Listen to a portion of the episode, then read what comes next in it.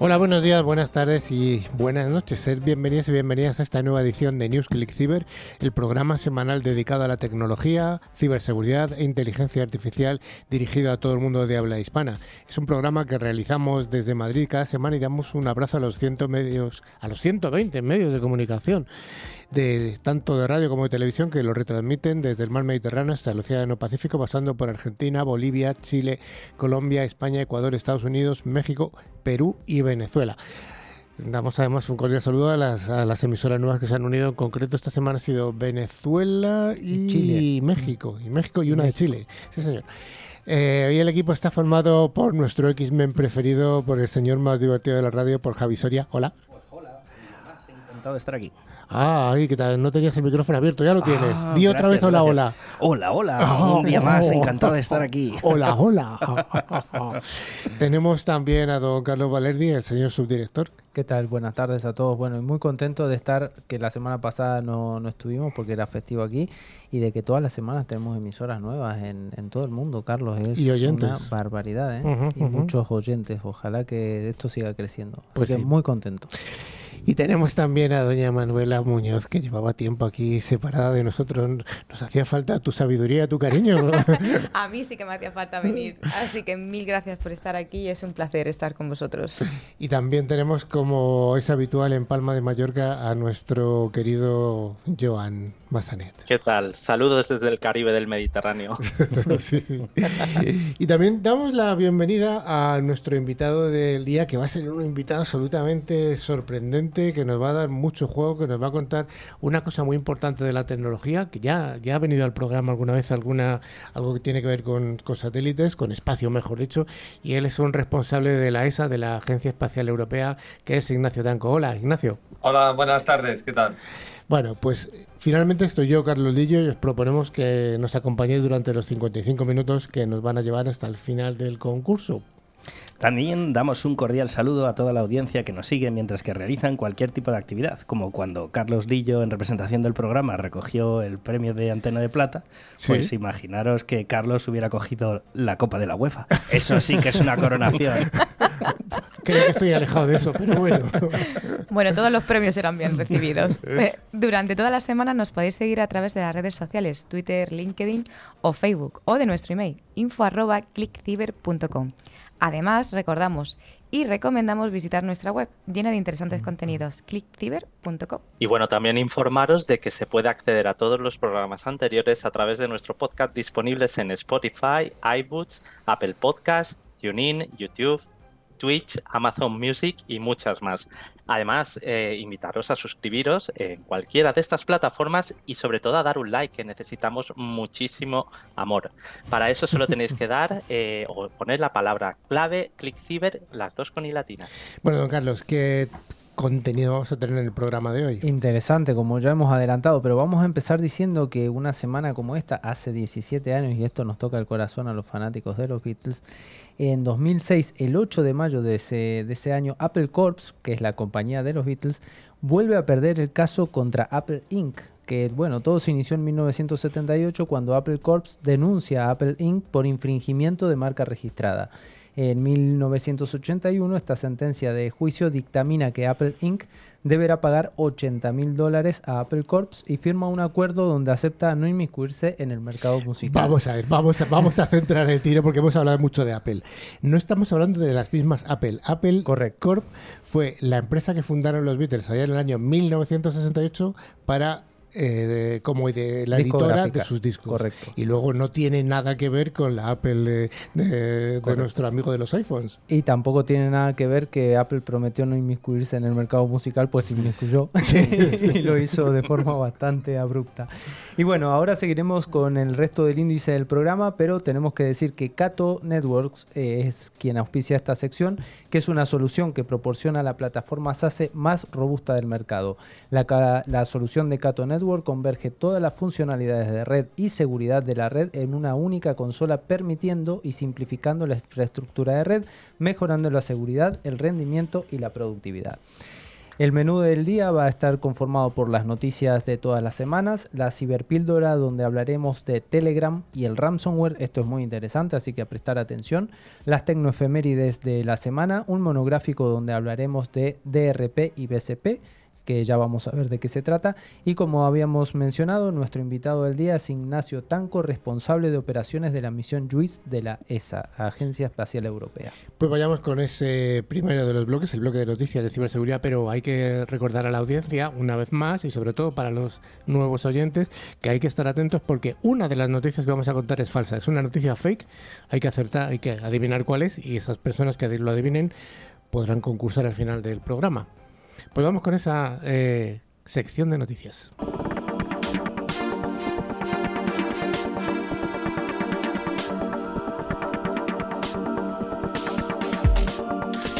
Todas las semanas damos las gracias a F5 por traernos esta sección de noticias y recordamos una vez más que F5 es una empresa de seguridad y servicios de aplicaciones multicloud que está comprometida con la creación de un mundo digital mejor y que ayuda a proteger y también a optimizar todas las aplicaciones y API en cualquier lugar en las instalaciones locales, por supuesto en la nube y además en los extremos de la red. Y la primera noticia nos habla del INTA, pero no es el INTA que conocemos en España, es un INTA argentino, se ha hackeado el INTA y piden más de 2 millones de dólares para devolver el sistema. Nos cuentas, Manuela? Pues sí, el Instituto Nacional de Tecnología Agropecuaria de Argentina ha sido hackeado y los atacantes, pues como viene siendo normal, pues, han exigido un rescate de más de 2 millones de dólares para devolver el control de los sistemas de la organización. El ataque cibernético ocurrió el miércoles 4 de mayo y ha afectado a varios sistemas informáticos del INTA, incluyendo, por supuesto, el correo electrónico, los servidores web y los sistemas de gestión de datos. Y bueno, según el comunicado oficial emitido por el INTA, los equipos de seguridad informática de la organización están trabajando para resolver el problema y restaurar los sistemas afectados, algo de lo que vamos a hablar un poquito más tarde. Además, se ha iniciado una investigación para identificar quiénes son los responsables del ataque. Por su parte, el Ministerio de Agricultura, Ganadería y Pesca de Argentina ha expresado su solidaridad con el INTA y ha asegurado que está, por supuesto, brindando todo su apoyo para ayudar en la resolución del incidente. Asimismo, el Ministerio pues, ha recomendado a todos los organismos y empresas del sector agropecuario del país, por supuesto, a reforzar las medidas de seguridad informática para prevenir futuros ataques. ¿Algún comentario bueno, lo primero eh, es un, uno de los institutos de tecnología agropecuaria más grandes de Sudamérica y uno de los primeros del mundo. Lo segundo, decirle a los ciberdelincuentes que se han encargado de hacer esto que no se gasten porque dólares en Argentina no hay. Esa es muy, muy buena apreciación. bueno, vamos con la siguiente noticia que, atención, el titular es más que interesante. Androids de consumo van a estar disponibles en el año 2024. ¿Qué nos cuenta, Joan? Pues sí, como todos sabréis, en 1953 un gran científico italiano llamado Giuseppe Roboto sentó las bases de lo que a posteriores sería la revolución cibernética Ahora varios científicos de la Universidad de Harvard han conseguido construir un robot que actúa como un niño de 7 años, con una característica que tiene muy especial, que es una nariz prominente y además lo han tenido que construir en madera por falta de presupuesto. Uno de los errores de programación detectados en este autómata es que es capaz de poner nerviosos a los adultos con comportamientos erráticos y mentiras que, pues además, debido a un efecto colateral de sus materiales de construcción, hace que la nariz se haga más grande cada vez que dice una mentira. Bueno, pues en un intento de modificar estas pautas de comportamiento, reprogramarán este automata utilizando ChatGPT, ya que las rutinas éticas y de comportamiento de la IA de OpenAI están mucho más elaboradas y han sido puesta a prueba con adultos sin que estos tuvieran ningún tipo de alteración nerviosa derivada de sus interacciones con la misma. Se prevé que si estas modificaciones sobre el comportamiento infantil del robot resultan exitosas, pues que el automóvil esté disponible a finales de 2024 en los grandes almacenes españoles y las tiendas de chinos de la esquina a precios realmente atractivos. ¿A un euro? Ojo. Yo quiero dos autos. A 100 pesetas. Vamos con la siguiente noticia. Almaya Life es la aplicación de inteligencia artificial que va a permitir hablar con tus seres queridos fallecidos. Esta no es una noticia falsa, ¿eh? lo anticipo, es una noticia cierta.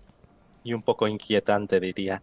Almaya Life, que es una aplicación de móvil que ha sido lanzada en España y que permite a los usuarios hablar con seres fallecidos, que, todos hemos tenido alguna vez. Eh, la aplicación utiliza la inteligencia artificial para crear un chatbot personalizado que imita la personalidad y el modo de hablar del ser querido fallecido. Los usuarios pueden interactuar con el chatbot a través de texto o voz. Y la aplicación también ofrece un servicio de reconocimiento de voz que permite a los usuarios escuchar las respuestas del mismo. La aplicación ha sido desarrollada por una empresa española llamada Almaya, que afirma que la aplicación puede ayudar a las personas a superar el duelo y a mantener una conexión con los seres queridos pues, que han fallecido. Sin embargo, la aplicación ha generado pues, bastantes críticas y controversia por parte de algunos usuarios, quienes consideran que puede ser una herramienta potencialmente peligrosa y poco ética. En respuesta a las críticas, la empresa ha asegurado que la aplicación cuenta con medidas de seguridad y privacidad y que los usuarios deben proporcionar pruebas de la muerte del ser querido y obtener el consentimiento de los familiares antes de poder utilizar la aplicación. Yo creo que esta noticia tiene las dos caras. La noticia de que es un poco extraña, pero si realmente ayuda a alguien, yo no lo veo mal. Una vez que se apliquen las medidas de seguridad razonables y razonadas, si alguien ayuda, Correcto. A ver, eh, yo estuve escuchando un poco a, los desarrolladores de esto y también mencionaban que la aplicación también permite que uno grabe vídeos. Por ejemplo, un ejemplo que ellos daban es eh, tu abuela puede grabar un vídeo de una receta familiar de una cocina y eso puede quedar eh, ya en la aplicación para la posteridad, ¿no? Y puedes ver a tu abuela que te está explicando cómo hacer esa receta. Al final esto, bueno, eh, un recuerdo imborrable. un recuerdo. Es, es complicado, sí. Es complicado. Que es una nueva herramienta de hacking que es indetectable y es utilizada además por los ciberdelincuentes. Manuel, esto sí que es inquietante también. Bueno, es que tenemos unas noticias tan inquietantes que... Las habéis escogido vosotros. bueno, se ha descubierto una nueva herramienta de hacking llamada ReconShark que es utilizada por los ciberdelincuentes para llevar a cabo ataques indetectables y, por supuesto, recolectar información confidencial. ReconShark es una herramienta de reconocimiento y explotación de vulnerabilidades que permite a los atacantes obtener información valiosa sobre la red y los sistemas de la víctima, sin ser detectados por las soluciones de ciberseguridad. Bueno, pues las herramientas se distribuyen como un archivo de Java y pueden ser ejecutadas en diferentes plataformas. Incluyen todas las casi conocidas como Windows, Linux y macOS. ReconShark utiliza técnicas avanzadas de ofuscación para evitar ser detectado por los sistemas de seguridad y además es capaz de evadir la detección de los anti-malware y los firewalls. Según los expertos en seguridad, ReconSAR puede ser utilizado para llevar a cabo una amplia gama de ataques, como el robo de credenciales, la exploración, por supuesto, de vulnerabilidades y la obtención de información confidencial. Por lo tanto, y ojo, es importante que las organizaciones refuercen sus medidas de seguridad y estén atentas a cualquier actividad sospechosa, pues por supuesto en su red. Vamos con una noticia de Intel que nos dice que este fabricante ha lanzado el primer detector de, de fakes. Así que que estar atentos a nuestro programa para ver si funciona esta, esta, aplicación. A ver si es tan bueno. Exactamente. Y este detector de deepfake en tiempo real del mundo se llama Fake Catcher. ¿Qué nos cuentas, Manuela? Bueno, pues es, un nombre muy bueno porque es, eh, el fake catcher, como le han llamado, no, pues ha, descubierto una vulnerabilidad crítica en el sistema mm, operativo de Ubuntu como sabéis que es todos juntos, que podría permitir a los ciberdelincuentes pues, tomar el control de los servidores y obtener privilegios del root. Eh, la vulnerabilidad es conocida como Dirty Sock y se encuentra en el servicio de gestión de paquetes Snap que se utiliza para instalar y gestionar las aplicaciones en Ubuntu. Bueno, pues la compañía tecnológica Intel ha presentado una nueva herramienta de detección de deepfakes en tiempo real llamada Fake Catcher. La herramienta utiliza inteligencia artificial y aprendizaje automático para identificar vídeos manipulados y deepfakes, incluso en tiempo real. Esta herramienta es capaz de detectar estos deepfakes en diferentes situaciones, incluyendo vídeos que contienen rostros que se han modificado digitalmente, audio que ha sido manipulado o sincronizado de forma fraudulenta, y vídeos que contienen información falsa o engañosa. La tecnología de detección de Fake Catcher se basa en una red neuronal que ha sido entregada con una gran cantidad de datos de deepfakes y vídeos auténticos para poder distinguir entre ellos. La herramienta de detección de deepfakes de Intel es un paso importante en la lucha contra la desinformación y el uso malintencionado de la tecnología de inteligencia artificial. Con el aumento de los deepfakes y la, y la manipulación de vídeos, herramientas como Fake Catcher son esenciales para proteger la integridad de los medios de comunicación y la información. Esta es una noticia que además es, eh, hablando con colegas de comunicación, les está causando una gran inquietud a los periodistas, todo, lo que tiene que ver con, la elaboración de, noticias. Bueno, hay que decir que a, raíz de, lo, de, esta herramienta de Intel, eh, una de las primeras noticias que salió, que fue que se había descubierto esta vulnerabilidad en Ubuntu que mencionaba Manuela, eh, que era muy fácil de hackear. Bueno, eh, era una noticia falsa que fue una de las primeras que descubre Intel con este, con este mecanismo. Así que bueno, parece que funciona. Habría que ponerlo a prueba con nuestro programa. Habría, que, habría que hacerlo. a ver si es tan bueno. Vamos con la última noticia que nos dice que se han detectado redes de Meta, en las redes de Meta, enlaces a aplicaciones que simulan ser chat GPT. Y esta simulación de estas aplicaciones, el problema es que tienen un malware insertado, tienen un código malicioso. Pues sí, un grupo de expertos en ciberseguridad ha descubierto una nueva campaña de malware que utiliza enlaces y aplicaciones maliciosas para engañar a los usuarios, haciéndoles creer que están hablando con ChatGPT, una inteligencia artificial de lenguaje natural. Los investigadores han llamado a esta campaña Chaos o Chaos. Los enlaces y aplicaciones maliciosas infectan los dispositivos de los usuarios y les permite a los atacantes acceder a sus redes y sistemas. La campaña utiliza varias técnicas de ingeniería social para engañar a los usuarios y hacerles creer que están hablando con ChatGPT, lo que les lleva a hacer clic en los enlaces y descargar las aplicaciones maliciosas. La campaña ha sido detectada en varias redes sociales, incluyendo Twitter, Telegram y LinkedIn. Los investigadores han informado a las empresas afectadas que han tomado las medidas para mitigar el problema, se recomienda a los usuarios que sean cautelosos con los enlaces que reciben a través de mensajes y correos electrónicos.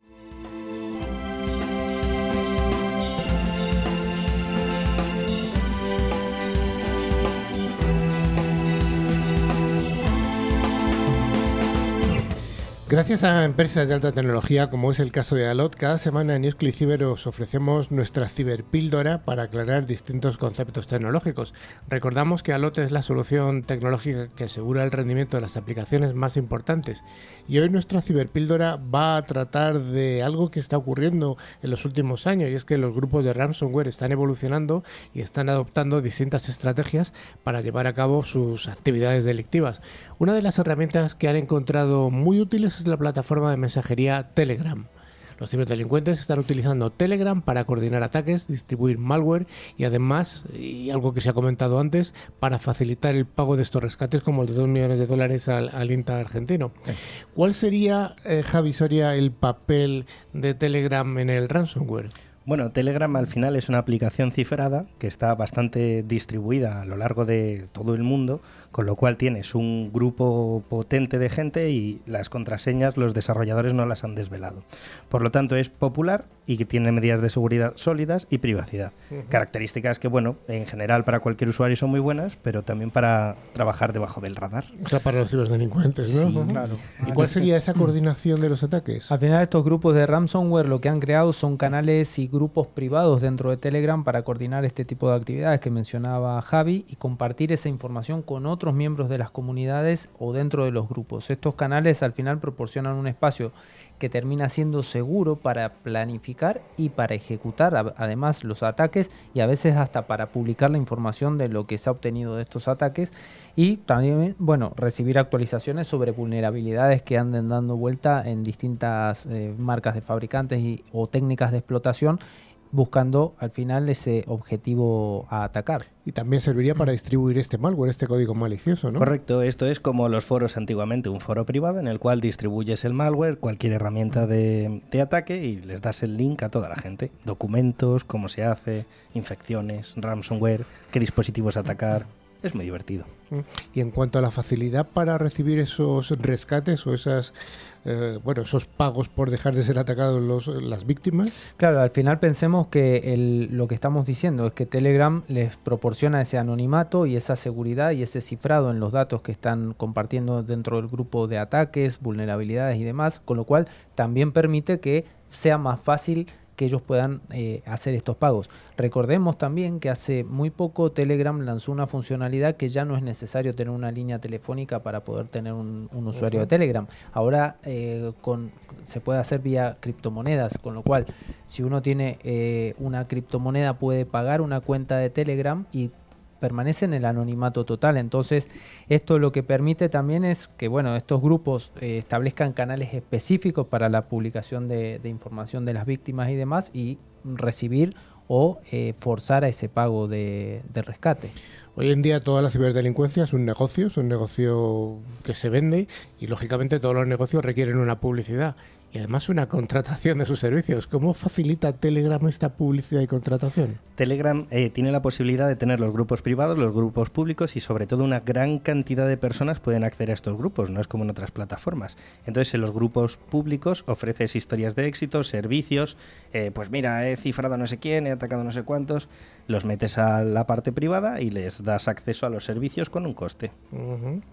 Y en cuanto a grupos de ransomware, habrá algunos que estén más activos que otros dentro de Telegram, ¿no? Seguro. A ver, al final a nuestra audiencia les van a sonar mucho los nombres que vamos a dar, porque los vivimos mencionando. Uno de los más conocidos es Revil, eh, que es un grupo de ransomware altamente activo en, este, en las redes y demás y bastante sofisticado que ha llevado a cabo numerosos ataques con mucho éxito alrededor del mundo. Y bueno, se cree que utilizan canales de Telegram para comunicarse con las víctimas, publicar las pruebas de acceso a los sistemas comprometidos y mostrar los datos robados para presionar a este pago de, rescate.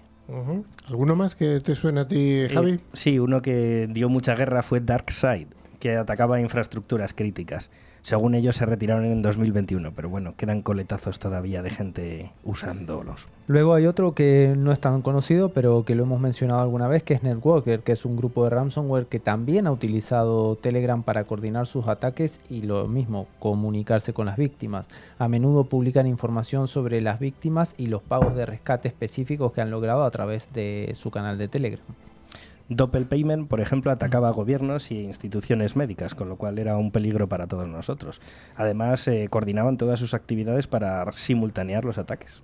Y Conti, que es un grupo de ransomware que también ha llevado una serie de ataques de un poco más alto perfil que los que hemos mencionado hasta ahora. Sin duda, el uso de Telegram por parte de estos grupos de ransomware es un ejemplo realmente preocupante de uso de unas herramientas que están creadas para el bien, pero puede tener todo su, mal uso. Seguro que van a seguir siendo utilizados y además si se cortase Telegram habría otro método. O sea que no es Telegram el problema, el problema es eh, la mala utilización de Telegram. Claro, lo que pasa que al final es lo que hablábamos, ¿no? que Telegram permite hoy este anonimato. Entonces, eh, de alguna forma incentiva que las cosas pasen a través de esa plataforma. Bueno, pues hasta aquí este, este, este modo de utilización un poco perversa de Telegram por parte de los ciberdelincuentes.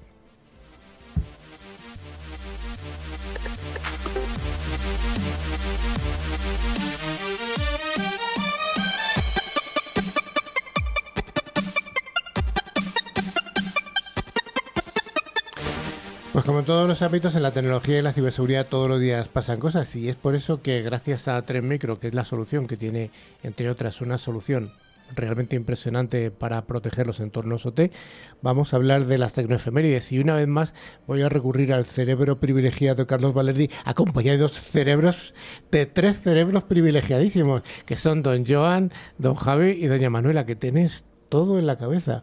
Así que voy a empezar, por ejemplo, por ti, eh, Carlos Valeri. Una semana como esta, estamos hablando de la segunda semana de mayo, que ocurrió en el año 1886. Hace 137 años. qué ¿Eh? cerebro. 8 de mayo. Fue formulada por el farmacéutico John Pemberton. Hablamos hace unos días de ella, como un medicamento para el cerebro y los nervios. ¿De qué creen que estoy hablando? Hoy la tomamos con algunas cosas, ¿no? La Coca-Cola. La Coca-Cola. La Coca-Cola. Fue 1886. 1886. Anda. Pero recordemos esto, fue formulada como un medicamento para el cerebro y para los nervios. Ah, Copiando la receta de la zarzaparrilla española. Soria, ¿qué nos cuentas del año 1963? Ah, bueno, eh, se lanzó Telstar 2. Eh, vamos a decir que fue el precursor del Movistar Fusión, porque tenía televisión, teléfono y datos de alta velocidad. Anda, pues mira, 1963, buena cosecha. Doña Manuela, ¿qué, algo más reciente, 2006, por ejemplo, ¿qué pasa una semana como esta? Esto igual os suena más. Eh, pues culmina la adquisición de Pixar por parte de Disney y se intercambia con Pixar 2,3 partes de Disney por lo que Pixar pues, pasa a ser una subsidiaria completamente de Disney. ¿Y qué, qué hace Pixar? Pues hace unas cuantas películas. Por ejemplo, Toy Story. Eh, Sí, sí, sí, hay muchas. Ajá, Pero ¿quién la creó Pixar? Bueno. Ah, sí que Ah, este cerebro nuestro amigo, privilegiado. ¿no? Nuestro amigo Steve Jobs. Sí, ¿Ah, señor. sí? Sí, sí, claro. Sí, sí. Don Y Joan, Nets también. Joanda, yo te voy a hacer una pregunta del pasado, tú que eres una persona ya que tiene una edad. En el año 1536, ¿qué ocurrió? Bueno, en el 1536 una cosa muy importante que fue el primer uso de la arroba y la gente piensa que la arroba se utiliza para enviar correos, pero no, esto era para describir que la arroba de, es una treceava parte de un barril de vino. O sea, Mm. Aparte, el 4 de mayo también hay una cosa que para mí es muy importante, que es el May the Force be with you. El día de la, de la Guerra de las Galaxias, ¿no? Ujú. ¿Y por qué, por qué es el- esta fecha? ¿Lo sabe Yo alguien? creo que más que nada es por la combinación del May the Fourth Eso es. Eso you. es, eso es. May the Force en inglés, que es que la fuerza sea contigo. Y O May... el 4 de mayo. 4 de mayo, sí, sí. Bueno, una, una curiosidad. Eh, don Soria, don Javi Soria, Sí. ¿qué me cuentas de un 3 de mayo de 1978? Oh, bueno, sí, ahí Gary Twerk fue el primero que envió casi 400 mensajes en la red de ARPANET de publicidad. Oh, O publicidad. marketing. Y ARPANET, que era El el, el embrión de Internet. Eso es. Fue el, el primer spam. El primer El spam de la historia. Sí, sí, sí. Eh, señor Valerdi, ¿cuándo se lanzó el mouse, el, el ratón El que ratón. utilizamos todo el mundo en los ordenadores? Que no es Mickey. No es Mickey. No, este es de Microsoft y fue para IBM y ordenadores personales compatibles. Esto fue un 2 de mayo de 1983, hace ya 40 años. Hace ya 40 años que hay ratones. Sí, sí, es Bueno. que ese año para mí es importante. Bueno, bueno. Y ya para acabar, don Javi Soria, un 1 de mayo del año 1997, ¿qué ocurre? Ah, Bandai lanza Tamagotchi. Ah, eso te gusta mucho. ¿eh? Bueno, ahora hay unos Tamagotchis para hacer hacking, pero en este caso era una mascota virtual a la cual tú le dabas de comer o no y ocurrían cosas muy divertidas. Se han puesto de moda otra vez, ¿eh? Yo he visto a ¿Sí? mis sobrinos con Tamagotchi. ¿Sí? Sí. Es, Pero son, está los, muy de son moda, los ¿eh? antiguos, los mismos. Sí, sí, son iguales. Son lo- lo- lo- el mismo muñeco que tienes que darle de comer y se vuelven a morir. Sí. Y, co- y- y sin pantalla táctil, ¿saben utilizarlo? Pues eh, ahí ya Porque tienen que darle al botón. Es una cosa diferente para ellos. De Bueno. hecho, creo que se han puesto de moda por eso. Hay que decir que fueron unos precursores ¿eh? en lo de la mascota Sí. virtual. Manuela, ¿qué nos cuentas de algún cómic? Pues el 1 de mayo de 1939, la revista Detective Comics número 27 estrena su segundo superhéroe, y como todos conoceréis es The Batman, que pasará a ser uno de los mayores éxitos comerciales de la industria del cómic. Don Joan, ¿algo que nos quieras contar de algún microprocesador? Pues sí, que el 1 de mayo de 1969, fecha importante por lo de la luna, eh, fundan AMD, Advanced Micro Devices. Que es la competencia más grande que ha tenido Intel. ¿Correcto? Ujú. Bueno, pues hasta aquí estas tecnoefemérides en las que hemos tenido de todo, hasta Tamagotchis. La firma de ciberseguridad Forcepoint es la encargada de traernos cada semana nuestro monográfico. Forcepoint es el fabricante líder en seguridad convergente que tiene además un amplio catálogo de soluciones en ciberseguridad. Y hoy vamos a hablar de algo que es curioso, que son dos siglas, un acrónimo que es el BRP y el BCP. El primero es el Disaster Recovery Plan y el segundo es el Business Continuity Plan. El primero es el plan de recuperación ante desastres y en español el segundo sería el plan de continuidad de negocio. Eh, y la primera pregunta que te hago, Javi Soria, es, entonces, ¿la, la seguridad, la ciberseguridad al 100% no existe? Pues al igual que los gnomos, los duendes y todas estas cosas, no. Las empresas tienen que estar preparadas ante cualquier desastre eh, y saber reaccionar ante posibles incidentes de seguridad, recuperar la capacidad mínima e imprescindible de su negocio y ver que le afecte lo menos posible. Correcto.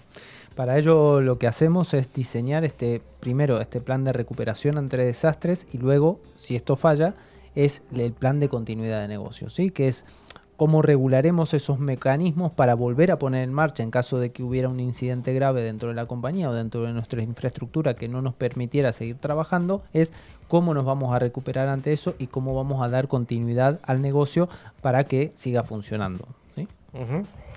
Y habría que ver qué es cuando ocurre un desastre, ¿no? Que es un caso de desastre, ¿no? Lo primero. Bueno, a ver, los casos de desastre pueden ser múltiples, ¿sí? Y depende mucho a veces del tipo de negocio de, en el que estamos, depende de la ubicación geográfica, no es lo mismo una empresa que esté ubicada, por ejemplo, en Madrid, que una empresa que esté ubicada, por ejemplo, al pie de un volcán. ¿sí? Pueden ser el mismo negocio, pero una va a tener un plan de desastres distinto al que puede tener la otra. Entonces, primero hay que definir este, todas estas variables que puede llegar a tener el negocio y eh, entender qué es un desastre para nosotros. Y en base a eso empezar a formar ese plan, que es un ente vivo y que va a ir cambiando a medida que el negocio vaya evolucionando, para mitigar, como decíamos, el impacto financiero en primera medida y de pérdida de información crítica que podamos tener ante cualquier tipo de incidente que pudiera ocurrir. Imagen, reputación. Exacto. Javi, ¿y cuál sería, eh, qué es un plan, este plan que hemos dicho de continuidad de negocio? El BCP. Bueno, pues es un plan donde defines cómo debes actuar, en qué áreas, en qué parte de tu empresa para continuar a flote, es decir, servicios mínimos en caso de un accidente y entonces detallas eh, las operaciones esenciales, totalmente esenciales para seguir funcionando. Exacto. Otro punto importante de estos BCP o de los DRP no solo es las actividades que vamos a hacer para para poder continuar con nuestro negocio y para poder recuperarnos de ese desastre, sino también quiénes van a ser las personas involucradas y si hubiera entes eh, externos o terceros involucrados en esto, de qué manera se va a, lograr esa cadena de, comunicación entre las personas, los entes externos y la, gente clave dentro de mi compañía, lo, lo que se define como key persons dentro de la compañía, que van a permitir que este plan se lleve a cabo y que rápidamente podamos seguir funcionando y recuperarnos de, esta incidencia, ¿no? Sí, es algo así como el plan Redeker, como en la película Guerra Mundial Z, cómo salvar a la humanidad de un apocalipsis zombie. El plan consiste en seleccionar a los miembros de la población indispensables para salvar la humanidad y ponerlos a salvo.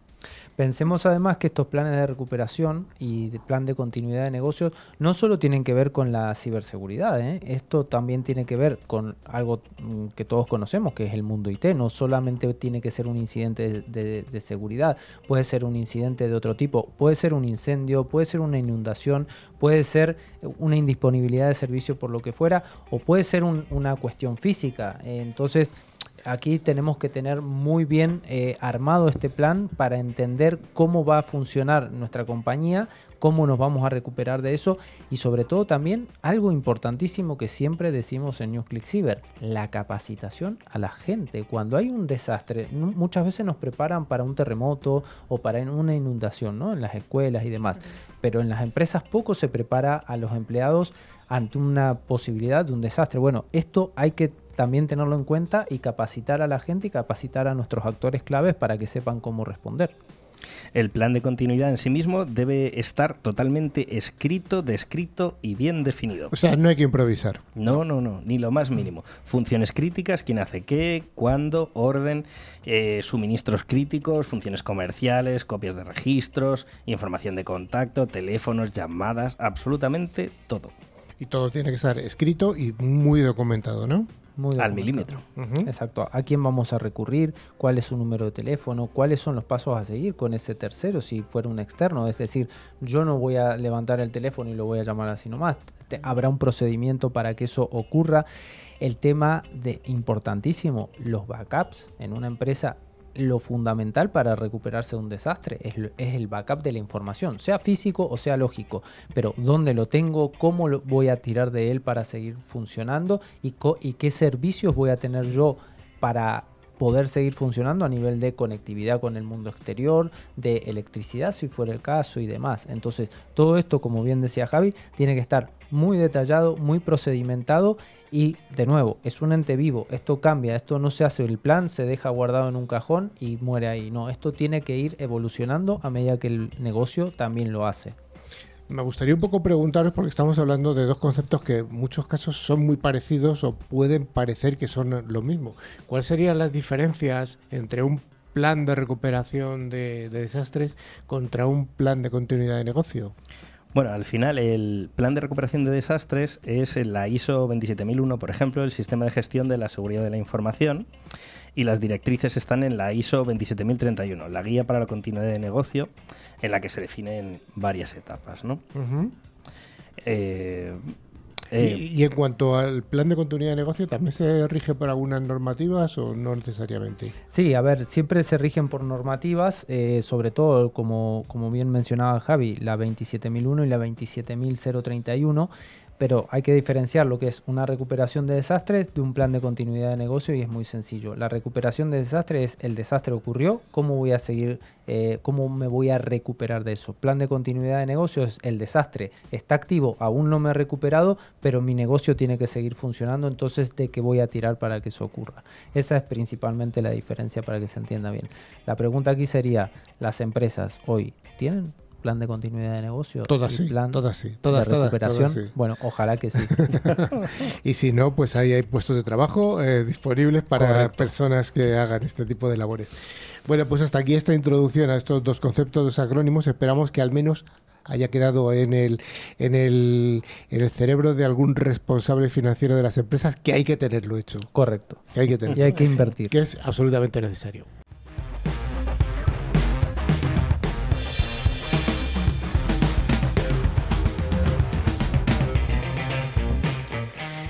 Como decíamos al principio del programa, tenemos el placer de contar con un invitado excepcional. Desgraciadamente no puede estar en el estudio físicamente con nosotros porque está ubicado en, eh, cerca de Frankfurt, en, Alemania. Estamos hablando de Ignacio Tanco, que es el responsable de operaciones de la misión JUICE de la ESA. Es un nombre muy largo, pero vamos a empezar por el principio. Lo primero, Ignacio, muchas gracias por estar con nosotros. A vosotros por el interés. Sí, sí, es, un tema que realmente nos gusta mucho. Eh, me gustaría que contaras un poco a nuestra audiencia, no toda la audiencia es española, también hay mucha audiencia de Latinoamérica. ¿Quién es la ESA? Bueno, la ESA es un, organismo supraestatal europeo, que quiere decir es, eh, está al mismo nivel que estaría, por ejemplo, la Unión Europea eh, es un organismo que fue fundado antes de la Unión Europea para hacer desarrollo de la industria espacial al inicio de la carrera espacial en su día. Y bueno, ha seguido creciendo y operando con los años y ahora la Agencia Espacial Europea está compuesta por, creo que son 27 o 28 países y eh, eh, opera en, en toda lo que es Europa continental también tenemos estados asociados como Canadá, por ejemplo. Y, bueno, la agencia se, ocupa de, eh, promover lo que es toda la industria espacial europea, operar satélites eh, con fines científicos y eh, promover también el desarrollo de, ciertas tecnologías que son necesarias para acceder al espacio, como por ejemplo lanzadores. O sea, entiendo que tiene relación con, con Ariane Space y con Airbus. Absolutamente, sí, sí, sí. Eh, sería un poco el, equivalente, como si dijésemos, la NASA en Europa. Ajá, bien. Eh, entiendo que España es parte de, este, de esta ESA, porque estás tú también así. Sí. Em, ¿Cuáles son las ubicaciones más importantes que tiene la ESA? Bueno, el, la, digamos, el, centro más grande es el centro de desarrollo tecnológico que tenemos en Holanda, se llama STEC y está cerca, bueno, unos kilómetros al, norte de Leiden. Eh, el segundo más, más grande es donde me encuentro yo ahora, ESOC, que es el centro de operaciones en Alemania. Y luego tenemos otros centros ya de, menor tamaño, uno de, proceso y archivo de datos en Italia y otro de astronomía científica en Madrid, cerca de, Madrid capital en, en Cebreros. Bueno, no, perdón. Eh, en, Madrid, no nos complicamos la vida. Tampoco igual. Em, eh, dentro de, la ESA tú tienes la misión de que eres el coordinador o el responsable de operaciones de la misión JUICE. ¿Qué es la misión JUICE? Bueno, JUICE es eh, el acrónimo en inglés del explorador de las lunas heladas de Júpiter. Sería el Jovian uh, Icy Moon Explorer. Y es una misión que acaba de lanzar ahora. Hemos lanzado en... Uh, en abril eh, y se encuentra ahora en tránsito hacia Júpiter. El objetivo de la misión es explorar las lunas heladas de Galileo. O sea, Júpiter en sí es un, lugar fascinante en el sistema solar, pero este, este complejo de lunas que tiene, aparte de que Júpiter en sí es como un sistema solar en miniatura, y estudiarlo ya de por sí eh, eh, tiene mucho mérito, pero el, estas cuatro lunas que son las más cercanas a Júpiter, que son las que Galileo descubrió cuando apuntó por primera vez con el telescopio a, lo que parecía una estrella y resultó ser el planeta, eh, estas lunas tienen un, lugar muy especial en el sistema solar, porque si uno piensa, por ejemplo, en, bueno, sin ir más lejos, el, eh, el, hecho de que haya vida en la Tierra, ¿no? Lo asociamos siempre con la presencia de agua y ciertos minerales, que son eh, el, como el carbono, el nitrógeno, el oxígeno, el fósforo. Y estos minerales vienen de, de, la corteza rocosa terrestre que está en contacto con el agua en el mar y esto produce unas sales y de ahí con cierto tiempo y energía y demás se desarrollan las condiciones que dan lugar a la vida. Bueno, pues resulta que en el sistema solar la Tierra no es tan especial y hay otros lugares donde existe hoy en día evidencia de que puede haber grandes océanos de agua líquida. Incluso es posible que haya más agua líquida en términos de volumen en las lunas de Júpiter que en la Tierra. Esto hay indicaciones de que es así, no tenemos la certeza, pero la misión JUICE de lo que se encarga es de ir hasta allí y realizar un estudio detallado del de el medio ambiente en el que se encuentran estas lunas y si se podrían dar las condiciones que dieran eh, lugar a la habitabilidad, es decir, al desarrollo de la, de la, vida. Recordamos que estas cuatro lunas que decías tú que descubrió Galileo tienen nombres muy bonitos, que es Io, Gamínides, Europa y la cuarta y Calisto. exactamente. ¿Va a visitar Luis las cuatro grandes lunas de Júpiter? No, una vez que lleguemos allí y bueno, eh, una vez que hagamos la inserción orbital en torno a Júpiter, la siguiente fase de la misión, que es el Tour de las Lunas, Joviano, esto durará unos tres años y medio, pero nos concentramos solamente en las tres lunas más exteriores de Júpiter, en Europa, Ganímide y Calisto. No es posible acceder a ello con la tecnología actual.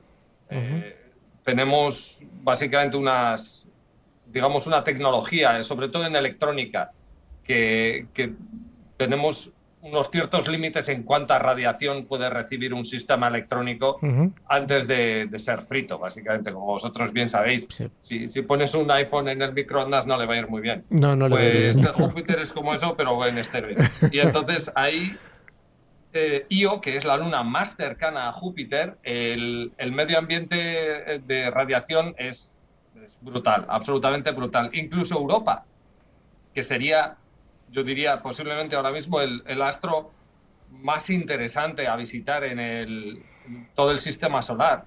Es un cuerpo que, posee unas características absolutamente fascinantes, pero en nuestro caso nos podemos acercar dos veces. Hacemos dos sobrevuelos y debemos alejarnos porque en ese periodo ya acumulamos prácticamente todo el, budget, ¿cómo se diría? El budget. el, presupuesto. Eh, digamos, eh, eh, todo el la previsión que hemos hecho de acumulación de radiación la acumulamos en, esas dos, en esos dos sobrevuelos de Europa y luego ya concentramos el resto de la misión en Ganímedes y Calisto. Hablamos de que ha salido hace unas semanas eh, la misión lanzada desde la Guayana francesa. Eh, ha salido hace unas semanas en el, en el cohete Ariane. ¿Y cuánto va a tardar eh, en llegar a Júpiter? Es un, viaje eh, corto. El tránsito es, largo, tenemos unos siete años y medio de tránsito hasta llegar a Júpiter. Eh, este periodo lo usamos para acelerar el, satélite, básicamente. Eh, tenemos, aunque hemos usado al máximo toda la capacidad de impulso que nos podía dar el cohete Ariane 5, al final hemos acabado con una velocidad de un, en torno a dos kilómetros y medio por segundo, que es la, la velocidad a la que nos estamos alejando ahora de la Tierra. El satélite embarca su propio combustible y tiene una capacidad de maniobra, es aproximadamente la mitad de, de 6 toneladas de peso que tiene el lanzamiento son combustible. Si usásemos todo ese combustible, podríamos acelerar el satélite otros 3 kilómetros por segundo, pero para llegar a Júpiter nos hacen falta otros 20 kilómetros por segundo. Y estos los obtenemos a través de, de, lo que se llaman maniobras de asistencia gravitacional. Vamos a pasar muy cercanos a la Tierra a Venus y otras dos veces ah, cerca de la Tierra y cada una de estas maniobras usa el, campo gravitacional de la Tierra para acelerar el satélite. por eso nos llevará una serie de años hasta que logremos acumular suficiente velocidad para llegar eh, a alcanzar a Júpiter. Y una vez llegados ya a la, órbita de Júpiter, ¿cuánto es el tiempo que va a durar la misión?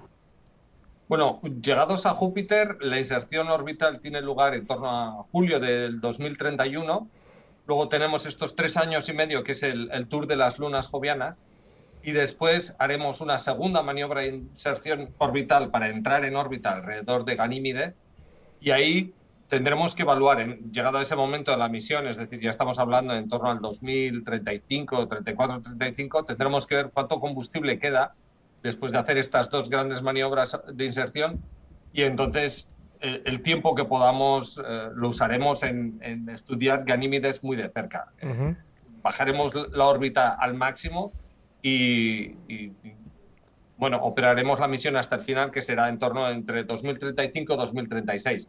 Si tuviésemos grandes reservas de combustible todavía, extenderíamos la misión todo lo posible. El combustible entendemos que es el, necesario para hacer los movimientos, pero para hacer todas eh, las misiones, eh, toda la parte de electrónica, toda la parte de comunicación con tierra, toda la parte de instrumentación, habrá otra fuente de energía, ¿no? Sí, bueno, el combustible en realidad no es para orientar el satélite, no es que lo usemos para, girarlo, sino para eso usamos unas, unas ruedas de, momento, se llaman. Son ruedas que cuando las, las giras básicamente te, dan por, por el, contraimpulso, giras en la dirección opuesta. Y esto lo, usamos para, orientar el satélite. El combustible es solamente para hacer cambios en la órbita. Ajá. Eh, me preguntabas por el, eh, el, sistema de potencia. Lo que usamos son paneles. Tenemos, embarcamos unos paneles enormes, son casi en torno a 90 metros cuadrados de panel, lo que volamos. Con eso producimos, eh, cuando estamos en órbita junto a la Tierra ahora, por ejemplo, tenemos una potencia enorme.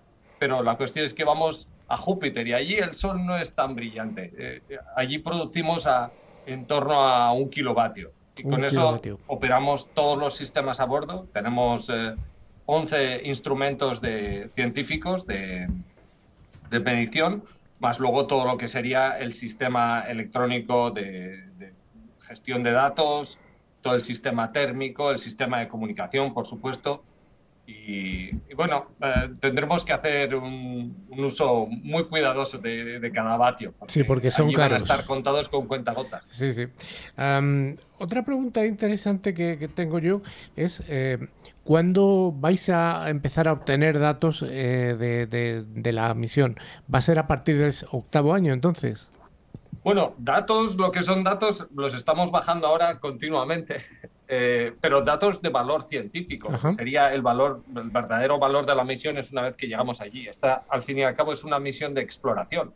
Estamos yendo allí para descubrir cosas nuevas y entonces hasta nuestra llegada realmente la misión ahora mismo está en una fase que se llama de comisión, la fase de comisión en la que probamos que todos los sistemas de a bordo han sobrevivido el lanzamiento que durante eh, el ascenso en el cohete no, ha habido nada que se ha roto. Y, una vez que lleguemos allí es cuando podremos hacer la ciencia detallada que realmente es, la justificación de la misión. Es decir, el encontrar si existen realmente océanos de agua líquida debajo de la superficie de estas lunas. Esto es algo que no vamos a poder hacer antes del 2031. Eh, el, el hacer el estudio en detalle del sistema joviano, eso es algo que tendrá que esperar hasta después de la inserción. ¿Cuáles serán las conclusiones que pueda haber eh, después de la misión? Bueno, eh, la, mejor conclusión que podríamos llegar a tener es que existe evidencia firme de océanos de agua líquida, de que estos océanos de agua líquida llegan realmente hasta lo que sería el núcleo rocoso de cada una de estas lunas, es decir, que se reproducen las condiciones de, disolución de, sales en, el agua de, estos océanos. Y si uno se pusiese a desear, pues ya podríamos incluso haber detectado moléculas complejas eh, en, la, superficie o incluso emisiones. Porque una cosa que, con la que se especula también es que podría haber fenómenos, de, se llama criovulcanismo, en el cual, igual que en la Tierra tienes una corteza rocosa y que hay volcanes que escupen magma a la superficie, en estas lunas heladas de Júpiter la corteza es hielo y hay volcanes, o podría haber volcanes que escupen agua líquida al espacio. Y entonces nosotros, al pasar cerca de las lunas, podríamos llegar a detectar con nuestros instrumentos la presencia de, compuestos orgánicos en, estas nubes. Eh, ya para ir acabando, me gustaría saber si hay alguna forma de la que los ciudadanos puedan hacer un seguimiento de cómo está evolucionando la misión JUICE. Sí, por supuesto. Tenemos eh, una presencia en la web, eh, está bastante bien curada. si buscan en la Agencia Espacial Europea, bueno, por sus siglas en inglés, ESA.int, y, buscan la misión JUICE, también eh, por el acrónimo en, inglés, J-U-I-C-E. Ahí encontrarán todas las noticias. También tenemos un, equipo que está bastante activo en, en Twitter y solemos poner a menudo las últimas noticias de la misión, lo que estamos viendo, lo que sucede y demás. Nosotros desde Clickciber vamos a ir siguiendo. Seguro. Seguro. Y ya, ya para acabar, em, ¿tenéis alguna otra misión tan relevante, tan importante preparada dentro de la ESA? Bueno, en la ESA tenemos un montón de misiones ahora que vienen. Eh, estamos viviendo lo que, en mi opinión, es un poco una, edad dorada de la exploración espacial y, eh, los años venideros van a ser realmente muy interesantes. Tenemos, por ejemplo, algunas misiones de, astronomía muy, muy ambiciosas para detectar exoplanetas, por ejemplo, como Euclid o Plato, que están, están a punto de ser lanzadas, bueno, que lanzarán en, los próximos meses y años. En mi opinión, sin embargo, la, misión más ambiciosa que tenemos ahora mismo en preparación es eh, la misión de retorno a la Tierra de las pruebas marcianas que están siendo tomadas ahora mismo por los rovers americanos. Esta, es una misión de colaboración con la NASA. No sé si estáis al tanto, pero los rovers americanos están ahora mismo tomando muestras de, ciertos, ciertas pruebas que consideran que son de interés, los están poniendo en pequeños tubitos y estos, estas pruebas están siendo dejadas en la superficie va a haber una misión sucesiva que recogerá todas estas pruebas, las pondrá en un pequeño cohete y ese cohete subirá a la órbita de Marte. Y nosotros aquí desde Darmstadt vamos a operar una tercera misión que se encargará de ir a Marte, encontrar este, este cohete en órbita alrededor de Marte, transferir las pruebas y traerlas de vuelta a la Tierra para que sean analizadas. Un Amazon espacial. O sea, que va a ser el primer, el primer marciano que vamos a tener en la Tierra de verdad. Esperemos.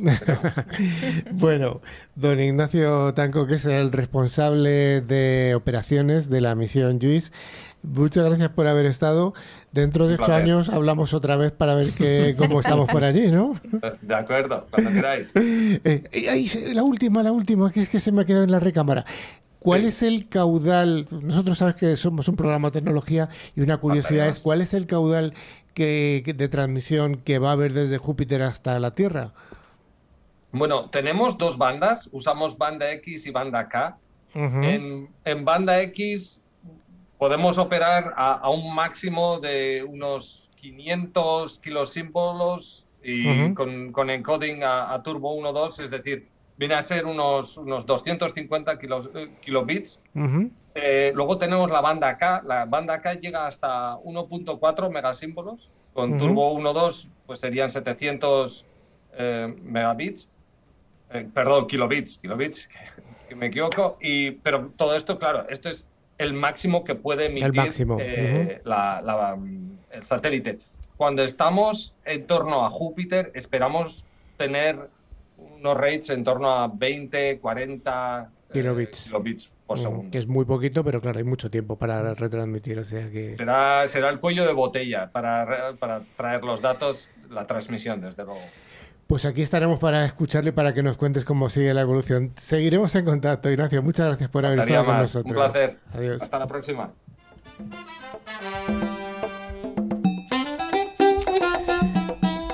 Pues ya sí que sí, hemos llegado al final del programa y antes tenemos nuestro habitual concurso en el que regalamos dos licencias de antivirus válidas para un año y para hasta tres dispositivos. ¿Hemos tenido ganadores de la semana anterior? Por supuesto que sí, la sorpresa es que tenemos a Manuel Bongiorno desde Salta, Argentina, que recordemos que ha entrado una nueva emisora argentina también, y Elena Basigalupo desde Caracas, Venezuela, que también es de los países que acaba de entrar. Así que bueno, enhorabuena para los nuevos oyentes. Enhorabuena a los nuevos oyentes. Y la pregunta de la semana próxima, a ver quién la tiene, que es muy Pues fácil. bueno, es, es muy fácil porque de todas las noticias que hemos leído hay una que es fake. Tenéis Ay, que, para participar, enviarnos un email a info.clickciber.com indicando, por supuesto, vuestro nombre, la localidad y el país. No vale usar la herramienta de Intel para saber cuál es. ¿eh? Pues ya sí que sí que sí que sí, estamos llegando hasta el final del programa y alguna recomendación final. Sí, antes de despedirnos os recomendamos que a través de nuestra web clickciber.com se puede acceder a nuestra revista digital, ver las fotos y otros contenidos de interés. También podéis seguirnos a través de nuestras redes sociales, corazón, manita arriba y todo este tipo de cosas que nos gustan en Twitter, LinkedIn, Facebook, en todos los sitios. Y finalmente os recordamos que a través de todas las plataformas de podcast se pueden escuchar tanto este como los programas anteriores dentro de las plataformas Evox, Spotify, TuneIn, YouTube, bla, bla, bla, bla, bla, bla, bla, pero siempre con corazoncito, que nos gusta que nos quieran. ¿Nos podrán escuchar desde Júpiter en un tiempo? No lo sé, habrá que preguntarle a Ignacio. Vamos a ver. pues muchas gracias a toda la audiencia y nos vemos y nos escuchamos aquí en siete días. Hasta la semana que viene. Adiós. Hasta luego. Hasta luego.